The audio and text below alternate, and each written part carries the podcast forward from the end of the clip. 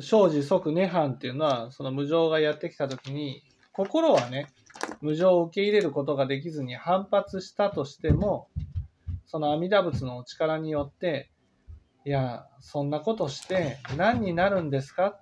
そんな風に反発して何か変わるんですか？っていうことを教えていただくわけです。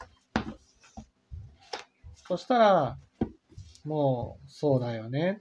無常をこう反発しても仕方ないよね。受け入れるしかないっていうふうに頭が下がる。